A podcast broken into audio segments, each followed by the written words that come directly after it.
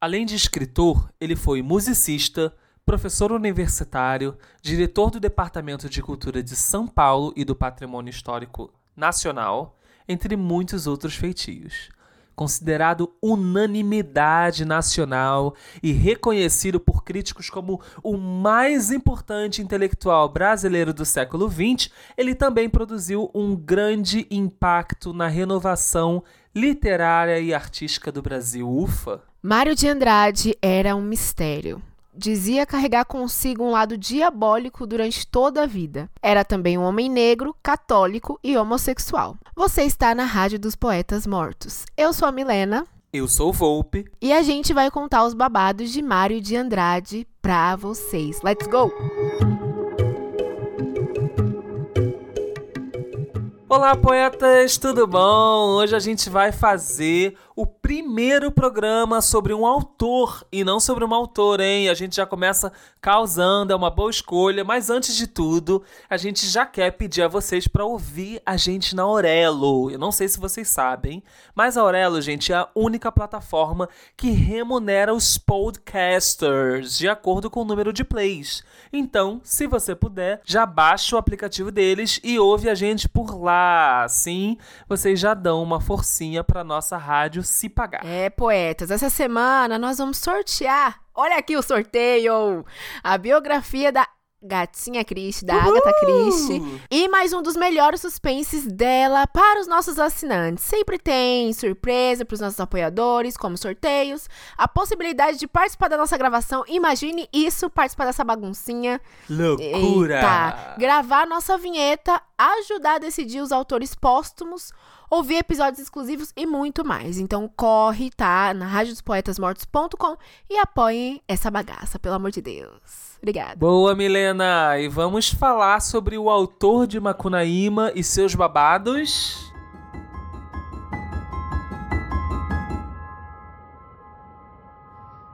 O rosto dele foi estampado na nota de 500 mil cruzeiros. Não foi igual a Pablo Vittar, é. que foi uma foi uma, uma fake news, né? Ele realmente foi, hein, gente? Vaidoso, de vez em quando gostava de tomar um porre, amava fotografia, era alto, tinha uma vibe ali calvo charmosão, só usava terno chique, em casa andava de hobby de seda, eu amo.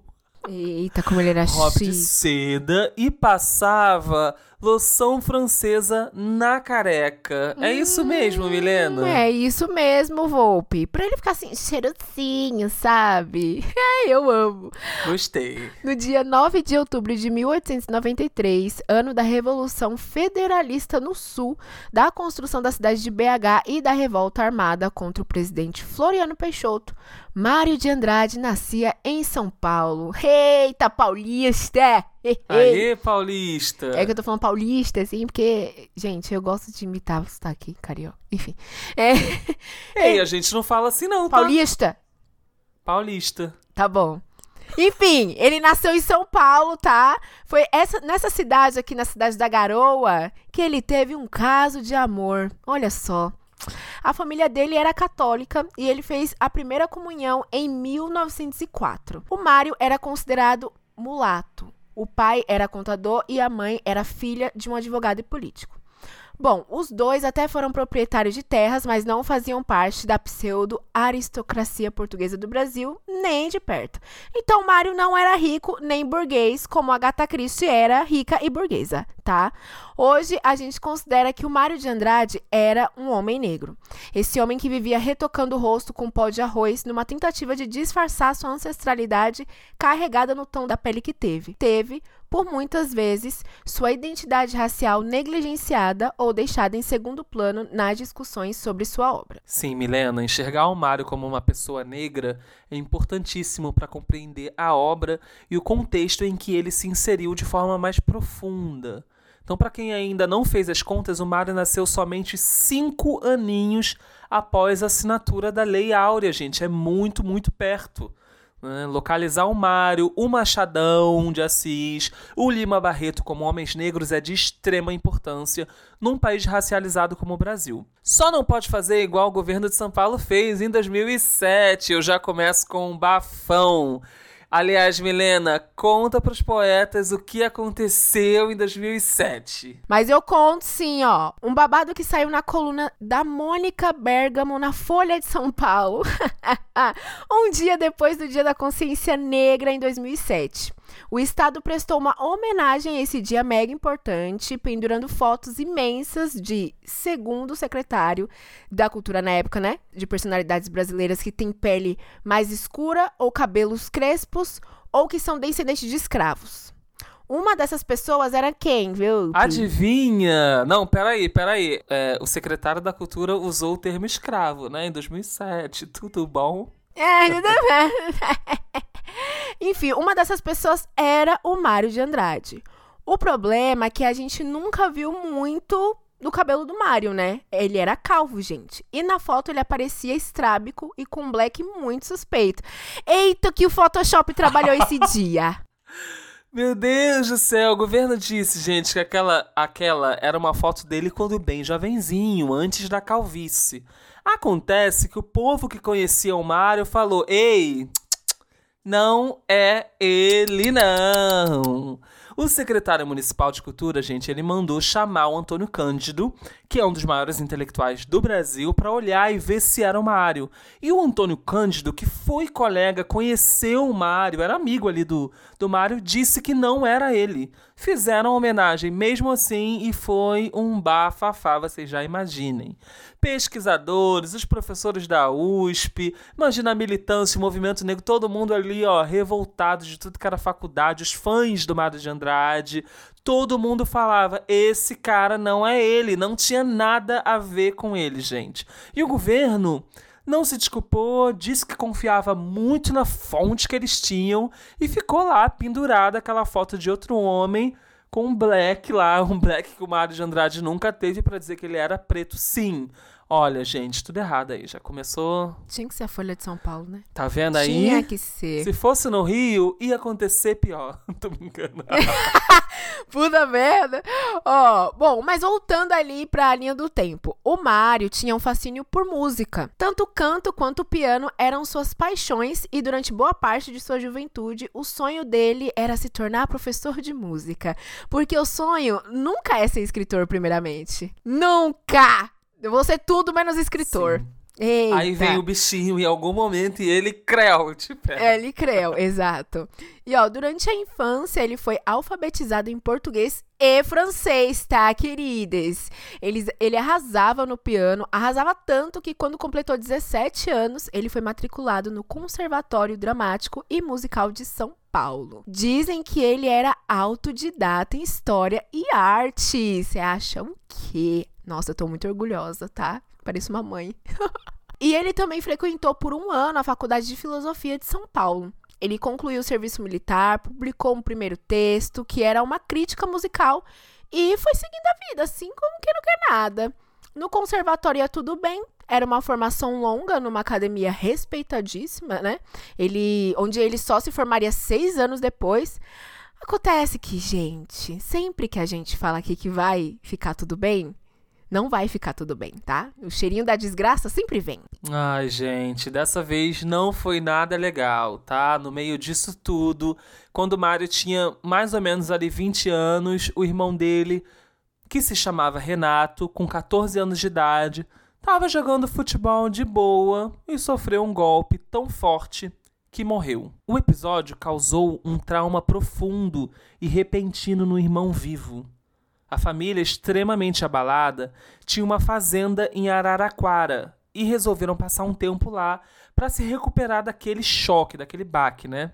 Quando eles retornam de Araraquara para a cidade de São Paulo, o Mário tenta tocar o piano outra vez, aquele instrumento que ele sabia tocar de olhos fechados, como ninguém. As mãos dele começam a tremer, tremem tanto que ele não consegue tocar. Naquele momento, o destino estava começando a dizer que o futuro musical tomaria um rumo diferente. Mário ainda esteve perto da música durante toda a sua vida, virando professor no conservatório e em contato com a teoria musical de forma mais professoral, né? Mas naquela época do acidente, ele teve que se afastar um pouco da música. As notas musicais seriam substituídas por quê, gente? Pelas palavras. Amo. O interesse dele, gente, mais sério, assim, pela poesia, ainda apareceu na juventude, ali mais ou menos aos 24 anos. Ele publica seu primeiro livro de poemas. Ele era um cara super culto, né? Não, muito, nossa, muito autodidata, muito inteligente, muito gente, tudo. babado. E ele lançou esse primeiro livro de poemas com o pseudônimo Mário Sobral. O nome do livro, gente, é forte. Se chama Há uma gota de sangue em cada poema. E a poesia é inspirada na tragédia da Primeira Guerra Mundial. Ali influenciou ele durante essa escrita. Nesse primeiro já livro, ele já dá uns sinais ali que ele tinha um estilo rebelde. Mas em termos de repercussão, o livro meio que deu uma flopada ali. E não é sempre que na primeira tentativa vai, né?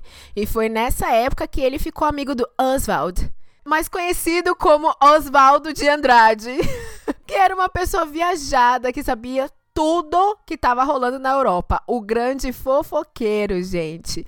E há quem diga que o Mário de Andrade queria ficar ali à altura do Oswald sabe? E se foi por isso ou não, pouco importa. O que importa mesmo na história é que a partir desse momento, o Mário decide viajar para o campo em busca de estudar a pluralidade étnica e cultural do país. Olha aí. Não à toa, lá em 1940, ele assumiria a direção do Patrimônio Histórico Nacional. O Mário leu muito, estudou, aprendeu novos idiomas, tipo alemão, assinou revistas da gringa, mas a preocupação maior dele era realmente retratar a identidade cultural do Brasil como um todo. Ele tinha o tom polêmico que o Brasil precisava para romper com o estilo romântico clássico da Europa, que na boa, gente, já tava um saco, né? Tava sim, Milena. E essa primeira viagem dele, assim, em busca de documentar a história, o povo, a cultura e principalmente a música, desbravando o Nordeste brasileiro e o interior de São Paulo, se tornaram o grande trunfo desse escritor, Mário de Andrade. Era um diferencial e tanto. Ele se apaixonou por isso e fez essas expedições indo e vindo por longos e longos anos. Imagina, gente, a quantidade de conhecimento que você adquire sobre a vida, num geral, né, numa viagem etnográfica como essas que ele fazia. O Mário, ele, tipo, não ficava lá, ai, agora eu vou viajar, agora vamos curtir aqui no, no interior. Não, ele ia, tipo, vamos fotografar tudo, vamos conversar com as pessoas, observar o estilo de vida que ele antes não conhecia. Ele tinha muito interesse no folclore brasileiro e na música. Então, ele era assim, ele era foda. Ele tinha composições musicais, é, ele escrevia poesia, escrevia música. Foi um, um, artista único com uma assinatura autoral muito forte, definindo ali o que viria a ser caracterizado como aspectos do modernismo no Brasil. Eu amo isso. As pessoas, pessoas que fundam um movimento literário. Fundei. Sim! Eu fundei. Sim, é tipo a Clarice. Tipo Clarice. Tipo Clarice. Ai, gente, nós estamos muito bem servidos por esses autores póstumos, viu? Infelizmente morreram. Mas enfim, o tempo foi passando e o Mário foi crescendo com esse estigma de santinho, sabe? Ele era visto como certinho demais. Hum. Olha, não confio não. Não confio mesmo. Enfim, nascido numa família católica, foi congregado mariano e a missa todos os domingos até o final dos 20 anos, gente. Dedicado. Ele carregou vela em procissão, cantou no coral da igreja Santa Efigênia, no centro de São Paulo. Mesmo se afastando da igreja depois, conservou-se cristão até a morte em 1945. Mas, gente, de santo ele não tinha nada, como eu falei, eu não confio, né? Com todo respeito, tá? Com todo respeito, Mário de Andrade, que Deus o tenha. Ele era o famoso crente do rabo quente. Amo! Teve um carnaval em 1929, prestem bem atenção. Quando ele foi para o Recife pela segunda vez, que ele mesmo disse ter cheirado éter e cocaína loucamente com uns amigos lá, Volpe. É, gente. Que isso? Extra, extra. Extra, extra. Ele estava com o pintor Cícero Dias e com o escritor Ascenso Ferreira. Eles passaram a noite inteira ali só na coca e viveram assim Ai, tô no carnaval, tá tudo bem. Foi uma luxúria até as seis da manhã. Uma luxúria até seis da manhã. Isso aí é com aspas, tá? Que ele disse que luxúria é essa? Não sabemos. Eita, fiquem off. É, eu fiquei sabendo, Milena, que ele também morou um tempinho no Rio, uns três anos, e ele foi visto, ó, só na mamadeira de álcool. Só na Tipo, gasolina. Só na ga- no gas. Loucão, tá? Ele se encontrava com uma galerinha na Taberna da Glória. E pra quem conhece, o Carlos Lacerda e o Lúcio Rangel viviam nesse grupinho. Olha, gente, o Mário disse que bebeu assim, ó, de ficar completamente não lembrado o que fez no outro dia. Burnout de caixa. Por três vezes. Mas olha só, quem tá achando que ele era dos mais cachaceiros do grupo, errou. Ele nem era. Há boatos que haviam piores. Ah, apesar de que bom, né? Que ele tava ali se divertindo, bebendo, achei ótimo. É, que bom. E aí, entre uma viagem e outra, que ele tirava um tempo fazer essas viagens profundas. E quando ele voltava para São Paulo, ele dava aulas de piano no conservatório. Lá ele também escrevia ensaios para jornais e muitas vezes publicava suas fotos das expedições. Bom, gente, o nosso Marião tinha vários amigos também. Era uma galerinha bem descolada. Jovens artistas, a gente, né? A gente talvez seríamos amigos dele. Ai, amigo, será? Eu sou uma senhora de 26 anos. Eu não sei se eu acompanho. Ai, porque jovens escritores. É verdade. Ai, Mário, me chama. Não, quer dizer, não me chama não, que você já foi. Se ele te chamar, você vai agora. Eram jovens escritores que moravam na cidade ali de São Paulo e se entusiasmavam muito com o movimento modernista da Europa. 1922, o Mário trabalhava na primeira coletânea de poemas chamada Pauliceia Desvairada. É um clássico militante da inovação artística, gente. A gente já vai falar mais desse livro, tá? Guarda aí, pelo amor de Deus. Mas antes eu vou dizer que ele se juntou, fez uma amizade forte com outros quatro amigos bem descolatinhos, assim. Eles eram cheios de coisas em comum. Tinham o desejo do novo na produção artística, combatiam o passadismo, aquela produção velha do passado e tal, que não é da nossa época aqui. E queriam identificar quem eram os artistas que já estavam na mesma vibe. Eram cinco cabeças no clubinho. O Mário de Andrade, Mariel de Andrade, a Anitta Malfatti, a Tarsila do Amaral, ela mesma, ela veio aí, o Oswald de Andrade, Oswaldo de Andrade, e Menotti Del Pizza? Del Pizza. Ah, eu acho tão chique falar, gente. Enfim, eles ficaram conhecidos como o Grupo dos Cinco. É, parece muito uma coisa de é, clubinho dos livros do Stephen King. Mas enfim, Volpe, me fala aí o que, que eles faziam, porque eu tô curiosa. Ah, eles se reuniam para debater tudo que eles sabiam acerca da arte moderna e também apresentar e discutir as obras em realização. Ah, imagina, ele é uma galera que se reunia. Ah, vamos falar. Acha- acho que eles achavam muito descolado, assim, arte moderna lá É, de então. fora. Vamos debater. Coisa de. Ah, é shopping mesmo. É, sim, eles estavam tão embebidos ali do desejo pela inovação que, mesmo sabendo o quanto as pessoas ficariam chocadas, eles lançaram, Milena, um evento que entraria para a história do Brasil. A Semana de Arte Moderna! Tarsila! Ela!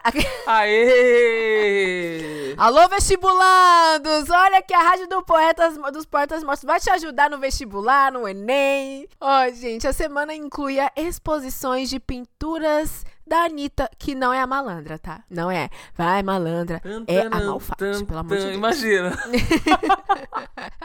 Ai, que eu até imaginei agora, mas enfim. E aí tinha outros artistas também, né? Tipo a nossa Tarcilinha do Amaral. É. Tinha também leituras, palestras sobre arte, música e literatura. Uma vibe assim bem cultural mesmo. Apesar das pessoas não botarem tanta fé naquele assunto e apresentarem um certo ceticismo, o evento teve boa participação. E o nosso Mário foi o principal organizador e a figura central do evento. Eu acho o auge. Porque Tá, o Mário é um- era o homem negro e tudo mais, ele que foi o cabeça de tudo. Aí o Machado de Assis, se você for ver, Academia Brasileira de Letras, Tudo isso. É babado, a gente domina tudo, não A tem gente como. dominando absolutamente tudo. Mas E mesmo aqui. tendo nascido cinco anos depois da, da Lei Aura, tá? Ele é babado, gente, ele é babado. Ó, e ele palestrou sobre os princípios do modernismo e leu o livro que ele tava escrevendo ali com tanto afinco. Pauliceia Desvairada. Lembra que eu falei sobre esse, esse livro lá no comecinho? Só que, gente, assim, a leitura foi um desastre. Ah, Ah, gente, o que, que acontecia? Naquela época as pessoas ainda viam a poesia como uma leitura metrificada. Tinha que ter a métrica ali, formal. E tinha que ter também, tinha que rimar o tempo todo. A poesia tem que rimar. eita, como é um trap. Um poema com versos livres e expressões coloquiais era uma novidade absoluta. Então, quando o Mário leu o que ele tinha preparado, gente, a galera começou a vaiar. Zombaram horrores do cara, mas ele não deitou. Ele não deitou. Não, na verdade, mais pra frente ele descobriu que uma boa parte da plateia começou a considerar aquele tipo de escrita como algo interessante. E bom, gente, apesar dos pesares, o grupo dos cinco ficou mega empolgado ali com a semana, deu um gás nessa galera e eles continuaram trabalhando e acreditando muito para acelerar a força do modernismo na arte brasileira. Com o tempo, eles foram ganhando reputação, reputation. É, gente, quem não arrisca não tem sucesso, tá? E é claro que ainda tinha uma galera bem resistente que tratava os autores modernistas com hostilidade, uma galera assim do mal, sabe? Mas olha, o trabalho do Mário e de todo o pessoal envolvido foi ganhando muito espaço. Era inevitável. O grupo dos cinco parecia inquebrável diante de alguns olhos. Mas essa amizade era, em alguns lugares, meio tensa. Porque assim, Tá parecendo um filme essa história deles, sabe? Imagina só porque assim, eles eram um grupo de artistas super vaidosos e por vezes tinha aquele climinha de competição, né? Tinha uma rivalidade entre eles, até porque quando eles criticavam o trabalho um do outro, era bem aberto mesmo. Olha aqui, você fez merda. Tipo, E o Mário falou uma vez que a crítica tinha que rolar sincera e aberta.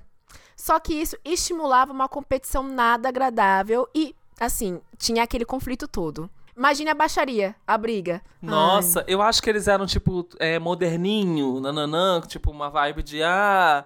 E aí ficava, agora eu vou criticar o seu, agora você vai criticar o meu. Só que todo mundo se fudia nessa. Ai, não tinha uma parceria ali, gente. Não não tinha uma comunicação saudável, alô, terapia.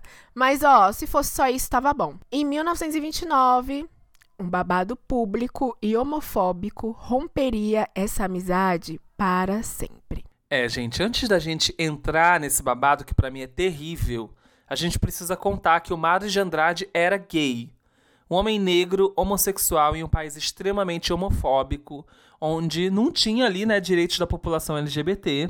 Então ele preservava sua intimidade o máximo possível. Que ele não era hétero, bom, essa não era uma conta muito difícil de se fazer. Era daquele jeito, gente. Tinha gente que não sabia, mas muita gente sabia sim, só que ninguém queria tocar no assunto, inclusive nem o próprio Mário. A gente não tem detalhes para esmiuçar aqui, mas antes dessa briga entre o Oswaldo e o Mário, que todo mundo ficou sabendo, a amizade entre os dois já estava numa turbulência. Eles haviam se conhecido lá no passado, quando o Mário lançou o seu primeiro livro de poemas. O Mário sentia que era amigo do Oswaldo, mas não sentia-se uma reciprocidade na amizade. Sabe assim, eu sou seu amigo, Milena, mas eu não tô sentindo que você vem junto. Uhum. Só eu tô sendo seu amigo aqui. É horrível isso, né? Uhum. Isso, sei bem. E aí, ele chegou a dizer numa carta pro Manuel Bandeira que o Oswaldo não tinha, abre aspas aqui, ó, nobreza moral. Olha, gente, e esse Oswald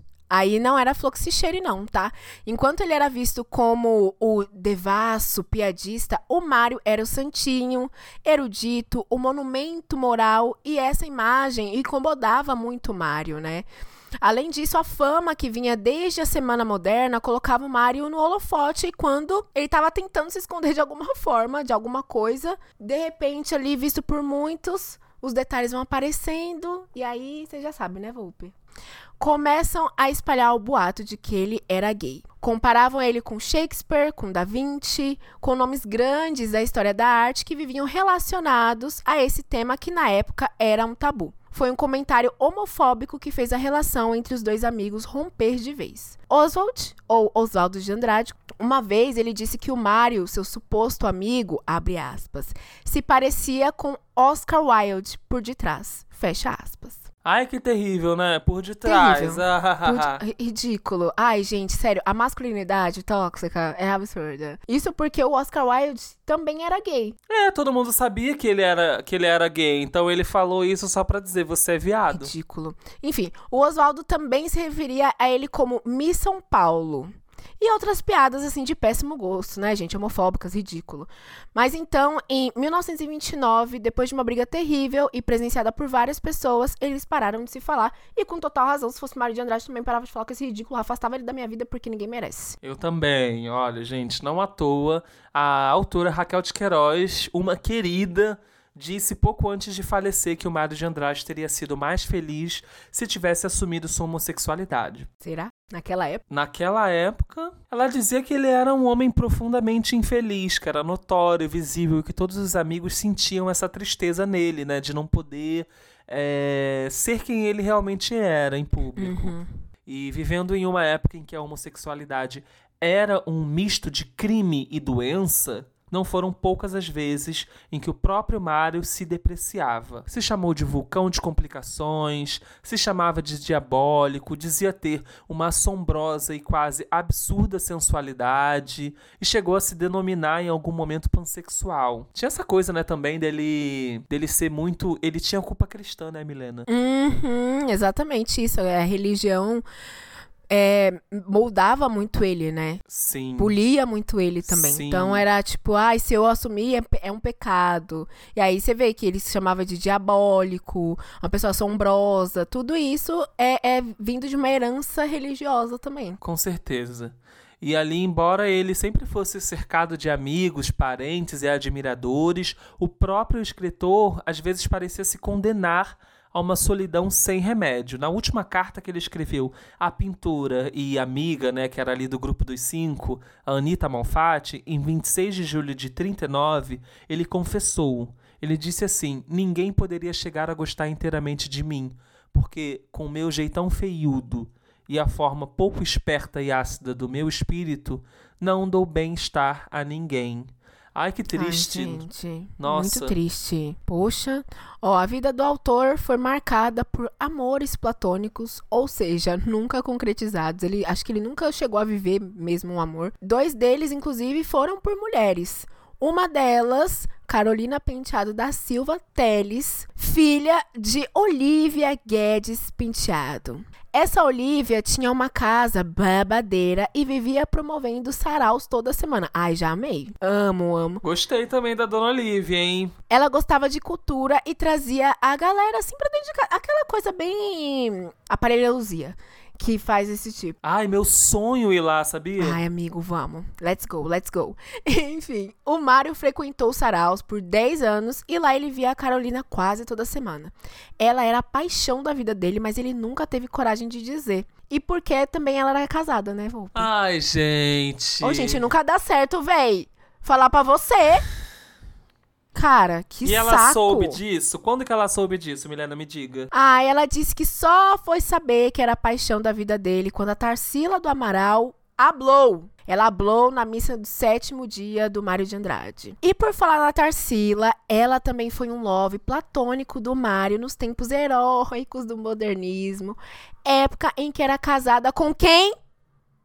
Osvaldo. É, gente. Ai, gente. Ai, aí, enfim, tem muita coisa aí nessa maracutaia, muita coisa. Tem, tem, porque o Oswaldo, ele ficou de gracinha lá, foi hoje criminoso, né, com, com o Mário. Mas tem mais história aí, a amizade deles era de muitos anos, né? Uhum. Bom, a crítica ainda resistiu por muito tempo em considerar que temos na história da literatura brasileira um poeta icônico que também era LGBT, né, que é o Mário. Até que a viúva do Manuel Bandeira, grande poeta, que era também amigo aí do amicíssimo do Mário de Andrade. Então a viúva dele entregou à casa Rui Barbosa uma carta que o Mário tinha escrito para o marido dela no dia 7 de abril de 1928. Vem Nessa carta, ele não só assume sua homossexualidade, como descreve sua descrição social ali como absoluta e elegante. Eu acho mega triste, gente, a carta, porque quem quiser, a carta tá aí na internet, todo mundo pode ver. É, mas na carta ele fala que é, ele era incapaz de convidar um companheiro para sair sozinho com ele na rua. É, e acrescido a isso, ele fala que tem tinha a vida social mais regulada que uma máquina de precisão. Tipo assim, ele controlava tudo, né. Pra ninguém descobrir que ele era gay, né? Então, pra ele era muito difícil conviver com todos aqueles boatos sobre a homossexualidade, e a gente lamenta muito que ele tenha passado por essa violência. Nossa, total. O Mário, de fato, pouco revelou sobre sua vida amorosa, tirando o conteúdo dessa carta e incluindo alguns encontros com mulheres. Alguns achavam que ele era bi, disseram que ele era assexual, criavam assim todo um mistério em torno do assunto. Mistério é esse que chegou a ser considerado como uma conspiração. Se você parar para olhar, há gerações e gerações de críticos que se debruçaram sobre Machado de Assis, Clarice Lispector, Carlos Drummond de Andrade. Agora, quando o assunto é Mário de Andrade, um homem negro e gay, o número de críticos estudando o conjunto de uma obra tão influente praticamente desaparece. É. Bizarro. E essa ausência, vista por muitos como uma conspiração, gira em torno desse tema que era e ainda é para muitos, acreditem, gente, um tabu. O que não era para ser, né? Pelo amor de Deus. E essa carta do Mário pro amigo foi proibida, selada assim por muito tempo, e a quem até hoje considere de alguma forma indigno o passado do maior escritor modernista desse país. Ele foi não só o maior escritor modernista, mas ele também criou um movimento, ele criou gêneros, sabe? Ele foi muito importante para nossa história e ele simplesmente foi apagado porque por conta da sua cor e por conta da sua sexualidade. Isso é uma violência extrema, assim. Sim, e muita gente não sabe, né? A gente precisa. Tá aí a importância também de, de resgatar as obras de Mário e falar dele aqui nesse podcast. O próprio escritor, gente, ele deixou várias pistas da sua sexualidade espalhadas pela obra dele, é claro, né? Ele escrevia, ele aproveitou para o quê? Deixar um negocinho ali, Óbvio. ó. Hum. E aí, pra quem tá aí interessado em saber, já tá interessado aí no, é, no Mário e quer anotar, procurem o conto Frederico Paciência. Esse conto levou 20 anos para ser escrito, tá? Foi de 1924 até 42, mais ou menos 20 anos aí, né? É, e só foi publicado em 46 num livro que chama Contos Novos, depois que o Mário tinha morrido já, tá? Nesse, nesse conto, é, ele relembra uma amizade arrebatadora da adolescência entre dois rapazes e tem até cena de beijo, gente. Então, assim, não foi publicado enquanto ele era vivo, mas ele deixou esse conto pra gente conhecer depois. Então, procurem aí na internet e aproveitem pra dar uma lida, né? Vai ser legal. Procurem, promovam e falam que foi a Rádio dos Poetas Mortos que indicou. Isso! E ó, gente, quem achou que as vaias na Semana de Arte iam parar o Mário, achou errado. Ele causava mesmo, tá? O cara era rebelde e não tinha medo de se comprometer com a força do movimento artístico no qual ele acreditava. O considerado escândalo literário da Semana Moderna se repetiu algumas vezes na vida do autor, principalmente quando ele lançou Amar, Verbo Intransitivo. Primeiro por contar a história de uma senhora alemã que tem como profissão iniciar sexualmente os jovens burgueses.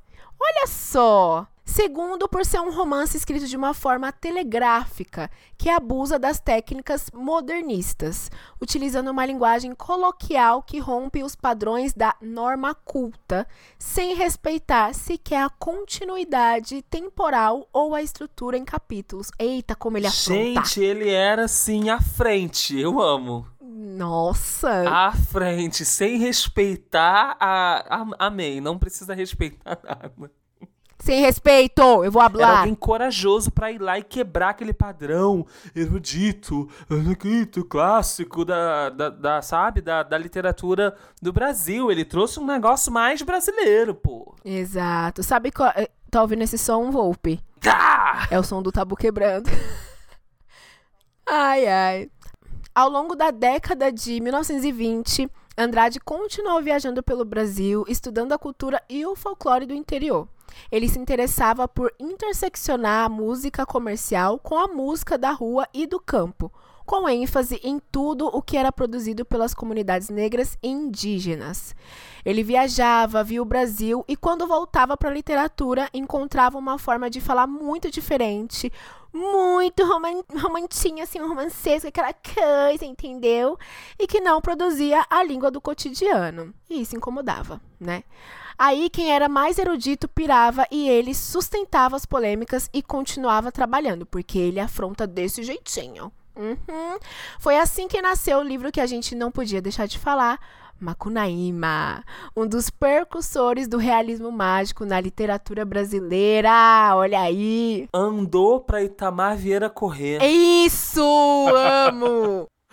Ai, gente, os críticos acadêmicos, no geral, eles consideram o Macunaíma, tipo assim, uma obra desajeitada e, assim, mais importante por ser histórica do que por ser literária. Sabe, assim, aquela galera chata que não quer, tipo, achou que ele estava escrevendo errado. Essa é a verdade. Apesar disso, o romance passou a ser reconhecido como uma obra-prima modernista cujas dificuldades fazem parte de sua estética. O modernismo no Brasil era sobre a representação da diversidade cultural brasileira que ainda se libertava do domínio colonial. Nossa, Mário. Mário, eu sou. O cara era foda. Somos todos fãs. Sabe o Carlos Drummond de Andrade? Ele reuniu trechos de 114 cartas do Mário para vários destinatários, onde ele descrevia né, que tinha úlcera, hemorroida, sinusite, enxaqueca, dor nos rins, gripes frequentes, cansaço e depressão. Acontece que ele debochava dessas doenças, vivia prevendo que ia morrer aos 50 ou aos 55 anos de idade e chegou a escrever que estava se suicidando aos poucos. Em 1945, o carnaval mal havia terminado quando, no dia 25 de fevereiro, num domingo, o escritor Mário de Andrade foi enterrado no cemitério da Consolação, na região central da capital paulista. Ele não errou a idade, teve um infarto fulminante aos 51 anos. Morreu dentro de casa e finalmente descansou. Vale lembrar que ele era obviamente contra a ditadura. Na época estava rolando a ditadura de Vargas, né? Então é, não teve nenhuma reação oficial significativa sobre sua morte. Em 15 de fevereiro de 1960, a Biblioteca Municipal de São Paulo foi renomeada para Biblioteca Mário de Andrade. O poeta, romancista, musicólogo, ensaísta, crítico e historiador de arte, folclorista, fotógrafo e gestor público, foi um arraso na história desse Brasil. Olha o tanto de coisa que ele Gente. era, sabe? Ele foi um dos vanguardistas do modernismo brasileiro, inspirou os maiores compositores da música contemporânea brasileira, como o próprio Villa-Lobos, sem falar que as fotos que ele fazia nessas incursões etnográficas Sim, gente, é um trabalho muito legal, maravilhoso, fotografado e publicado, dá para todo mundo ver. Então pesquisem aí no, no Google. É, o Mário percorreu todos os estados do Nordeste brasileiro, também foi ao Peru, foi na Amazônia, ele fez tudo, fotografou tudo com uma Kodak. E olha, vocês têm que ver que é foda, assim. É, ele chamou esse trabalho de missão de pesquisas folclóricas. E essas fotos, assim, na época viraram a sensação do momento. Ele capturava a essência das cidades com uma visão super modernista. Então, ele também acrescentou para para fotografia, para forma moderna de fotografar no Brasil. Olha que foda. ele era um revolucionário que será eternizado para sempre em tudo que escreveu, em tudo que ele viveu, em tudo que ele fez, sabe? E tudo que ele criou, né? Espero que vocês também tenham gostado, gente. E também aproveitem para seguir a gente nas redes sociais, né? A Rádio dos Poetas Mortos é Poetas Mortos pode, arroba Poetas Mortos no Instagram e no Twitter, então sigam a gente. Vão lá na nossa página na Aurelo também, apoiar o nosso projeto e me sigam nas redes sociais. Eu sou Volpe. No Instagram eu sou arroba Volpe com três underlines. E no Twitter eu sou arroba Stefano Volpe. E você, Milena? E eu sou arroba Enevoada com dois As. Tanto no Twitter quanto no Instagram. E Enevoada com um A só no TikTok. Porque lá eu sou a primeira Enevoada. E até o próximo episódio. Um beijo. Até o próximo. Tchau. Tchau.